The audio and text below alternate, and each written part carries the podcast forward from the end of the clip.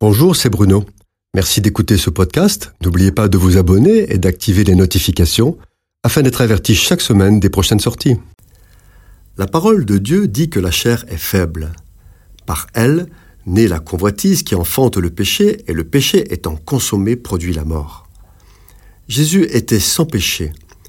Il n'était pas tenté par le péché parce qu'il n'y avait pas en lui de convoitise. Et c'est pour cela d'ailleurs que Satan lui-même se déplace pour le tenter, mais il échoue. De son côté, l'homme naturel, suite à la faute dans le Jardin d'Éden, est soumis à la tyrannie de la chair qui convoite en utilisant une porte d'entrée redoutable, nos cinq sens.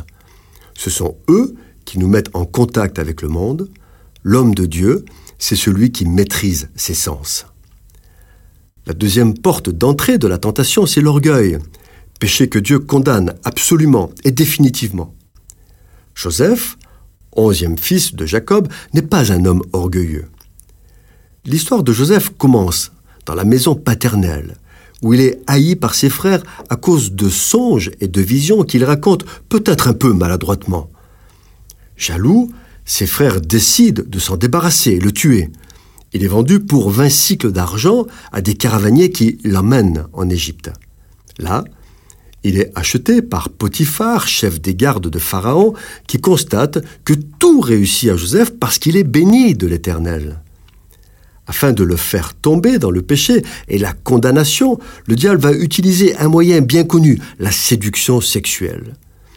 Joseph, qui était beau de taille et de figure, est l'homme le plus important de la maison de Potiphar, ce qui ne manque pas de séduire Madame Potiphar, qui, jour après jour, le harcèle pour arriver à ses fins.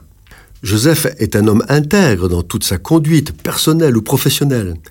Il refuse donc poliment mais fermement les avances de la maîtresse de maison et lui explique que ce serait d'une part trahir la confiance que son maître a placée en lui, et d'autre part une offense contre l'Éternel son Dieu qui interdit l'adultère.